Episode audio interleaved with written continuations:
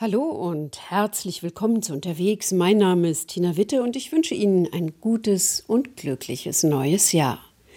Unsere erste Reise 2023 geht in zwei Nationalparks in den USA, in den Yellowstone und den Grand Canyon Nationalpark und das im Winter. Europa hat Kathedralen, Schlösser und Paläste. In den USA wurde die Wildnis zum schützenswerten nationalen Erbe erhoben. Vor über 100 Jahren, am 26. Februar 1919, erklärte US-Präsident Wilson den Grand Canyon offiziell zum Nationalpark. Die Natur wurde unter Schutz gestellt und gleichzeitig zum Touristenmagnet. Noch früher wurde Yellowstone im Nordwesten der USA zum weltweit ersten Nationalpark erklärt, vor über 150 Jahren, 1872. Thorsten Teichmann war im Yellowstone unterwegs. Er blickt zurück und schaut, wie Ranger, Tiere und Natur heute mit dem Besucheransturm zurechtkommen. Let's see, two, four, five. Easy peasy. Mary Lee zählt die Fahrgäste durch. Im Winter sind die Besuchergruppen im Yellowstone Park klein. Awesome. Well, welcome everyone. My name is Mary Lee and I'll be your driver today. Zur Snow Lodge am berühmten Old Faithful Geysir geht es nur mit dem Schneebus eines Touranbieters. Knallgelbe Busse, deren Reifen einen Durchmesser von mehr als einem Meter haben. Die Fahrt dauert im Winter mit einigen Stopps drei bis vier Stunden. Insgesamt hat der Yellowstone Park eine Fläche, die fast so groß ist wie die Insel Zypern. Das Gebiet liegt zum größten Teil im Bundesstaat Wyoming im Krater des Yellowstone-Vulkans. Dessen Caldera ist vor über 640.000 Jahren entstanden. Hugh Jurassic Park theme song. Dun, dun, dun,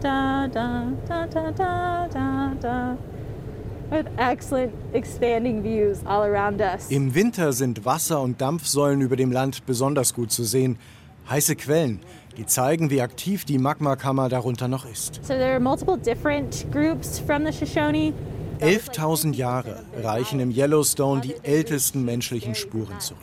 27 indigene amerikanische Gemeinschaften seien durch das Gebiet gezogen, erklärt Mary Lee wobei die Tukodiker, eine Gruppe der nördlichen Shoshone, das gesamte Jahr über im Gebiet des Yellowstone lebten. Uh, but if you just took like a second to kind of think about what they had to endure to live out here and how they were able to do it. Wenn man sich nur mal uh, kurz vorstellt, was sie durchmachen mussten, um hier draußen durchzuhalten. Sie konnten besonders gut Häute gerben, um aus Bison und Hirschhäuten Schuhe und Kleidung herzustellen. Sie stellten Waffen aus den Hörnern der Dickhornschafe her und sie legten sie in die heißen Quellen, um sie biegsamer zu machen. Dann fertigten sie daraus Bögen mit Pfeilspitzen aus vulkanischem Glasgestein, Obsidian. To make them more pliable and malleable so they could bend it to their will and to create these bows and then have arrows made out of obsidian. Dieses Kapitel der Geschichte endet mit dem Zug der europäischen Siedler in Richtung Westen, mit den Kriegen, den Morden und der Vertreibung der indigenen Bevölkerung Nordamerikas in Reservate. Mit der Zerstörung gehen Mythen einher. Einer davon, an dieser Stelle kam den aus Europa eingewanderten Eroberern zum ersten Mal die Idee, die amerikanische Wildnis zu retten. And right here, I'm going to point out that mountain off to the right. Um, I should have pointed it out sooner. I'm really great at timing.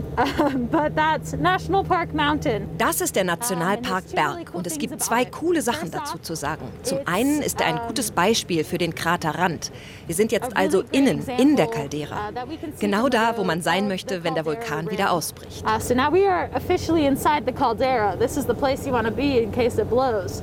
Um, so get ready for that fun. Am Fuß des Berges trifft außerdem das warme Wasser des Firehole-Flusses, gespeist aus Geysiren, mit dem schnell fließenden Gibbon-Fluss zusammen. Genau dort soll 1870 zum ersten Mal die Idee eines Nationalparks entstanden sein. So steht es sogar auf einer grauen Metallplatte, einem historischen Orientierungspunkt am Flussufer. Männer saßen um ein Lagerfeuer. Sie nannten sich die Washburn-Expedition. Und einer der Männer um das Feuer sagte, wartet, wartet mal. Wir sollen nicht selbstsüchtig sein und das Land für uns haben wollen. Wir sollten es bewahren. Wir nennen es einen Nationalpark. We need to call it a national park. Doch daran haben Historiker seit den 1960er Jahren Zweifel. Obwohl die Geschichte immer noch auf Touren durch den Yellowstone Park erzählt wird, ist die Wahrscheinlichkeit für so ein Gespräch sehr gering. Um, because all of these men, they kept very detailed journals. Denn all diese Männer führten sehr detailliert Tagebücher. Und keiner schrieb über diese revolutionäre Unterhaltung. Das Detaillierteste, was jemand über die Nacht schrieb, war, nicht gut geschlafen, dachte an Familie und Geschäfte daheim. The most anyone really wrote about that night was couldn't sleep well, mind on family and business back home. And that was it. Die Berichte der Washburn-Expedition hatten immerhin großes Interesse geweckt. Der Gedanke, Amerikas Wildnis könnte einen gleichen Stellenwert haben wie Europas Schlösser und Kathedralen, war schon 70 Jahre alt.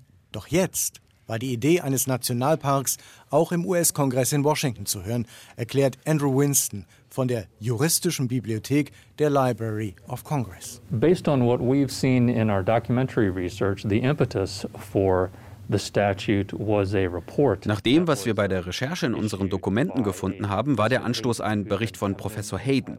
Hayden hatte die Aufgabe, eine Expedition zusammenzustellen, um das Gebiet zu kartografieren und zu erkunden, das als Nationalpark bestimmt werden sollte. Certainly the, the physical description of the park, which is really the bulk of the first half of the statute came from that, that report. Winston hat in einem Lesesaal Veröffentlichungen mit Gesetzestexten Bücher voller Sitzungsprotokolle, Stiche und Karten zusammengetragen.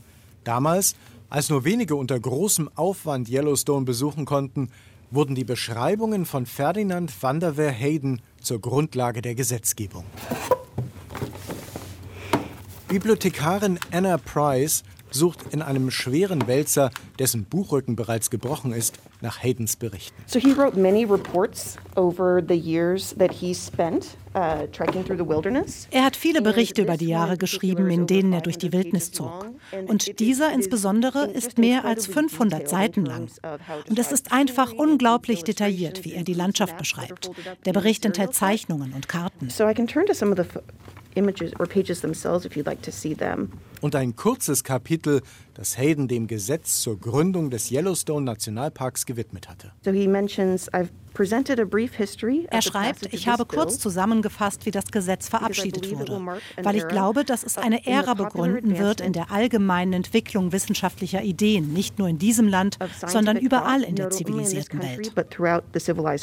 Unterzeichnet am 1. März 1872 von US-Präsident Ulysses S. Grant. Yellowstone, der erste Nationalpark der Welt.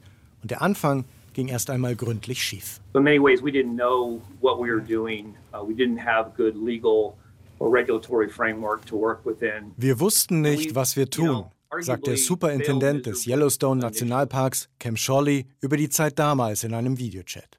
Es gab noch keine Ranger, also Wildhüter. Wyoming und Montana waren noch nicht einmal Bundesstaaten. Und die Hauptstadt Washington entsandte das Militär. Uh, Die Politik der Regierung war es, den Park von Raubtieren zu säubern. Und das taten wir, massenweise. Denn der Nationalpark war auch als Freizeitpark für Amerikaner eingerichtet worden.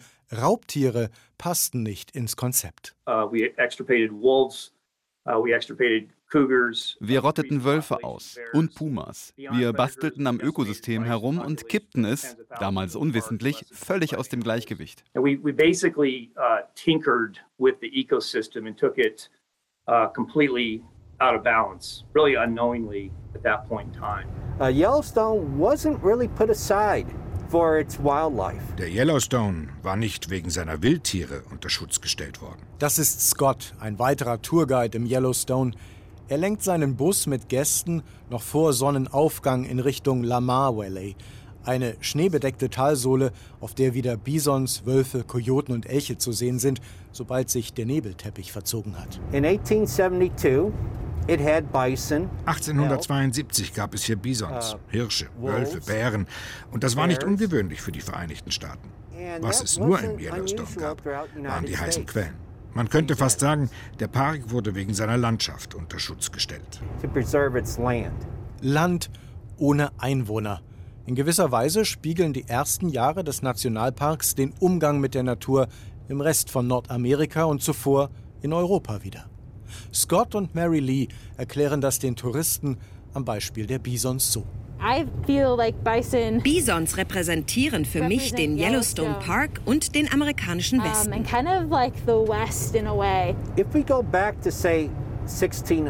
Um 1600 lebten schätzungsweise weit mehr als 30 Millionen Bisons im heutigen Gebiet der Vereinigten Staaten.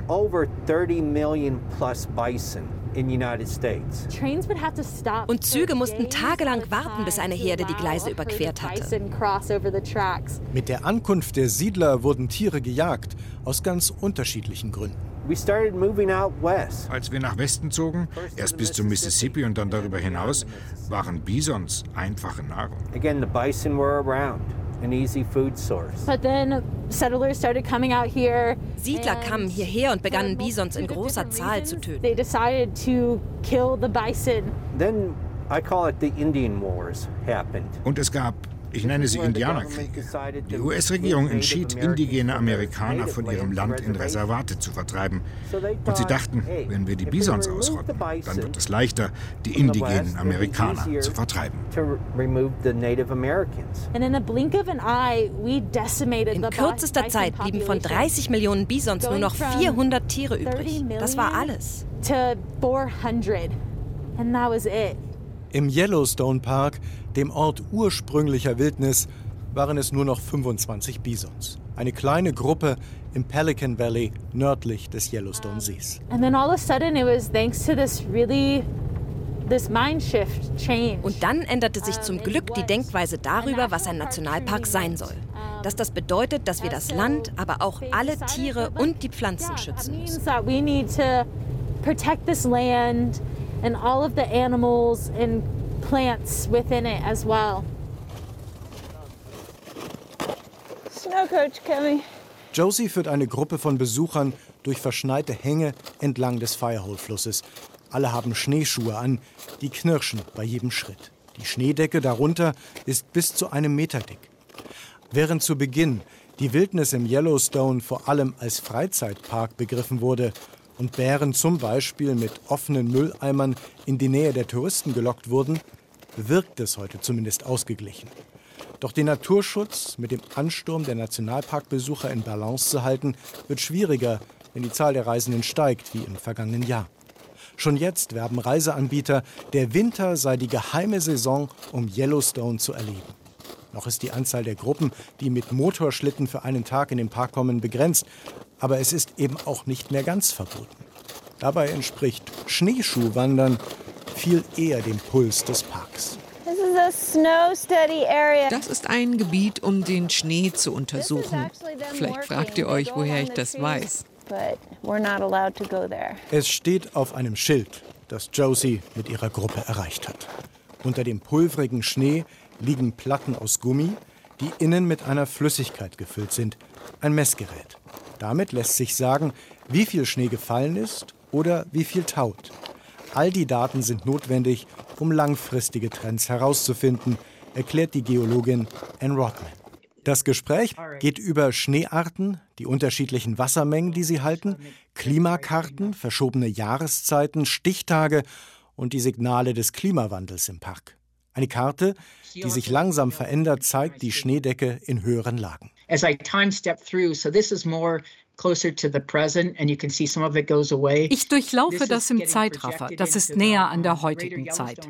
Das ist eine Voraussage für die Zukunft. Der rapide Wandel, der am Ende des Jahrhunderts erwartet wird. Man erwartet, dass die höher gelegenen Gebiete innerhalb des Parks dann keine vom Schnee dominierten Gebiete mehr sind. As that changes, that's going to dramatically change the ecology of the area and the amount of water that's being supplied damit würde dann der Speicher fehlen, der die weit unten gelegenen Gebiete, Flüsse und Seen von Frühjahr bis Sommer mit Schmelzwasser versorgt. Es würde die Ökologie dramatisch verändern. Und es bringt den Park schon jetzt unter Zugzwang. Es braucht Entscheidungen. Überwiegend hatten wir die Natur sich selbst überlassen. Aber wir werden das überdenken müssen, wenn zum Beispiel die Wahrscheinlichkeit von Waldbränden immer größer und größer wird. Welche Orte wollen wir dann als ursprünglich bewahren und das Feuer nicht kontrollieren, jedes Mal, wenn es durchzieht? What places do we want to preserve and keep wildfire out of or control how often it comes through? Den Rahmen der Entscheidung bildet RAD, Resist, Accept, Direct. Das heißt übersetzt, entweder werden die Ranger und Wissenschaftler weiter versuchen, die Veränderung des Habitats aufzuhalten, mitunter ergebe das Sinn, sagt Rodman, oder man akzeptiert, dass einige Dinge sich verändern und lässt es geschehen. Die dritte Variante? Der Nationalpark entscheidet, welche Veränderungen am günstigsten für das ökologische System wären und versucht, die Entwicklung in diese Richtung zu lenken. Aber kann Wildnis dann überhaupt als Wildnis überleben? Die Geschichte des Yellowstone Parks wirkt wie ein großes Labor. Der immer neue Versuch, 9000 Quadratkilometer ursprüngliche Wildnis zu erhalten. Und das nicht nur als Freizeitpark zur Freude der Besucher, sondern auch als das von der UNESCO erklärte Biosphärenreservat zum Wohl von Natur und Tieren. Vor über 100 Jahren, am 26. Februar 1919, erklärte US-Präsident Wilson den Grand Canyon offiziell zum Nationalpark. Die Natur wurde unter Schutz gestellt und gleichzeitig zum Touristenmagnet.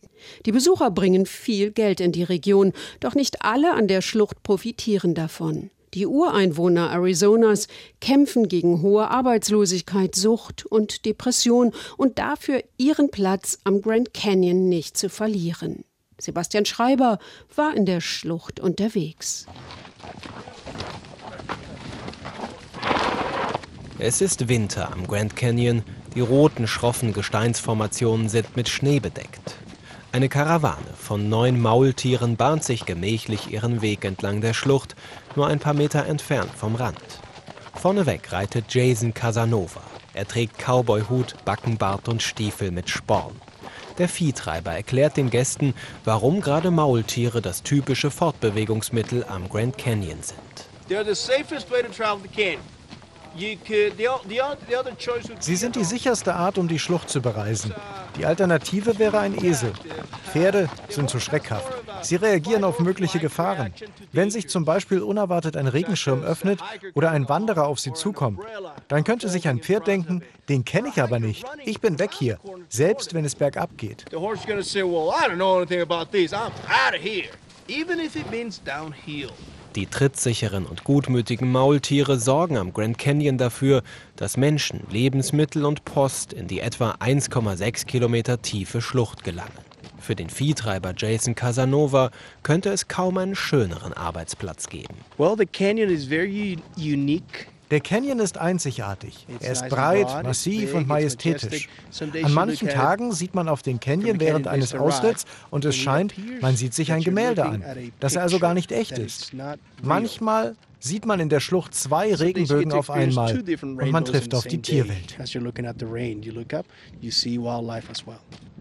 Der Grand Canyon Nationalpark ist eine der größten Attraktionen der USA. Mehr als sechs Millionen Besucher zählt der Park jedes Jahr. Wer den Canyon hinabsteigt, erlebt fünf verschiedene Vegetationszonen, von den Tannen- und Fichtenwäldern am Rand bis zum Fluss am Grund der Schlucht. Ein einzigartiges Naturschauspiel.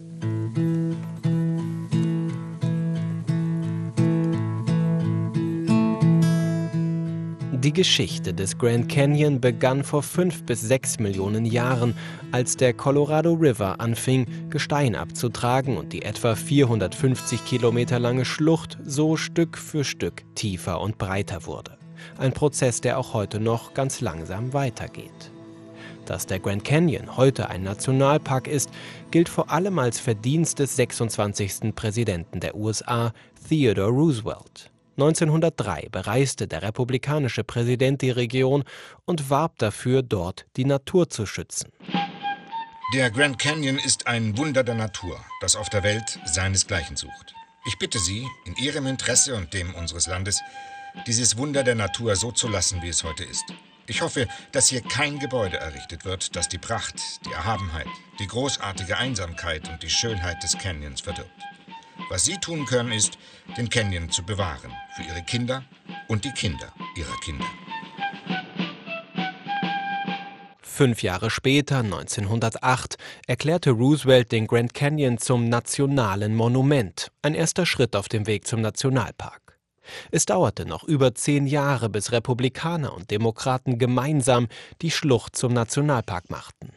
Am 26. Februar 1919 unterschrieb der damalige US-Präsident Woodrow Wilson das vom Kongress verabschiedete Gesetz.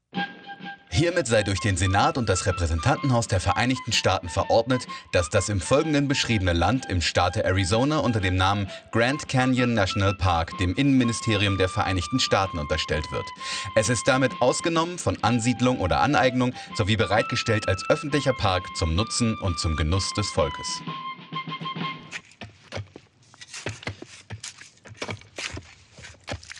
Für den Naturschutz war die Gründung des Parks ein entscheidender Schritt. Schließlich gab es damals wie heute große wirtschaftliche Interessen, vor allem an den Bodenschätzen der Region, etwa Kupfer und Uran. Dass der Tourismus am Grand Canyon Einzug erhielt, hing vor allem damit zusammen, dass die Schlucht schon ab 1901 mit der Eisenbahn erreichbar war. Die Strecke ist bis heute in Betrieb. Sie beginnt in der Westernstadt Williams, etwa 100 Kilometer entfernt vom südlichen Rand der Schlucht. Zweieinhalb Stunden dauert die Fahrt an den Grand Canyon mit dem silbernen Zuggespann. Für viele Amerikaner ist die Schlucht ein Sehnsuchtsort. Sie kommen immer wieder dorthin. So geht es auch Diane, die ihrer Schwester Deborah die Zugfahrt zum Geburtstag geschenkt hat. In den 70er Jahren, als ich gerade meinen Abschluss gemacht hatte, bin ich mit ein paar Freunden eine Woche zum Wandern dort gewesen.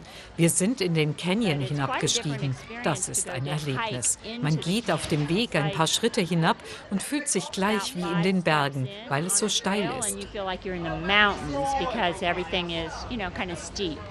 Draußen wird die karge Wüstenlandschaft bald abgelöst von dicht bewachsenem Kiefernwald. Ein Unterhalter geht durch den Zug und sorgt mit seiner Fiddle für den passenden Sound.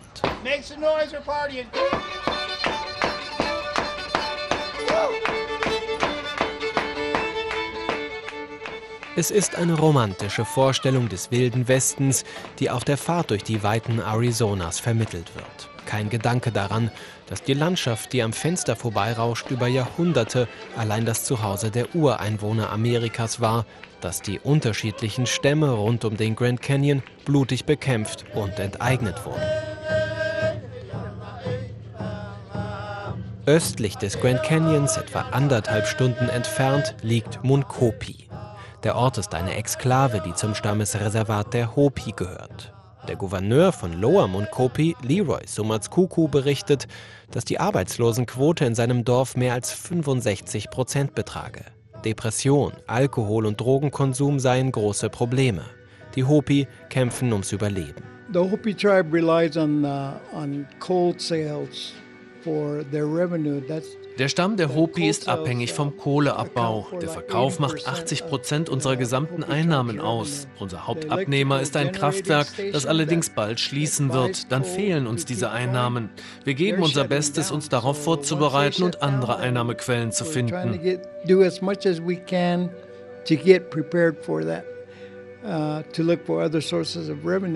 Dass die Hopi überhaupt auf den Kohleabbau zurückgreifen müssen, tut Leroy Sumatskuku weh. Denn der Glaube der Hopi verlangt eigentlich, den Boden nicht aufzubrechen, sondern die Natur zu bewahren. Unsere heiligen Stätten werden mehr und mehr kommerzialisiert und der Klimawandel schreitet voran. Gleichzeitig müssen wir aber auch irgendwie überleben. Wir tun uns schwer. Es gibt da die Welt, wie sie sein sollte, und es gibt die Realität, die Welt der Kommerzialisierung the world is supposed to be and living in the real world, which is commercially developing. Die Vermarktung des Grand Canyon wird weitergehen, touristisch wie industriell. Neue Attraktionen sind geplant und das Interesse der Wirtschaft an den Ressourcen wächst. Der Nationalpark steht vor der Frage, wie viele Besucher sich mit einem gesunden Naturschutz noch vertragen. Die Faszination für den Grand Canyon ist ungebrochen. Die Schlucht ist ein Wunder der Natur, das Generation um Generation in seinen Bann zieht.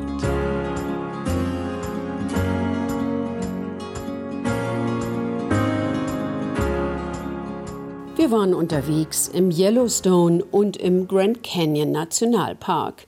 Ich bin Tina Witte und wünsche Ihnen ein gutes und glückliches neues Jahr. RBB 24 Inforadio vom Rundfunk Berlin-Brandenburg.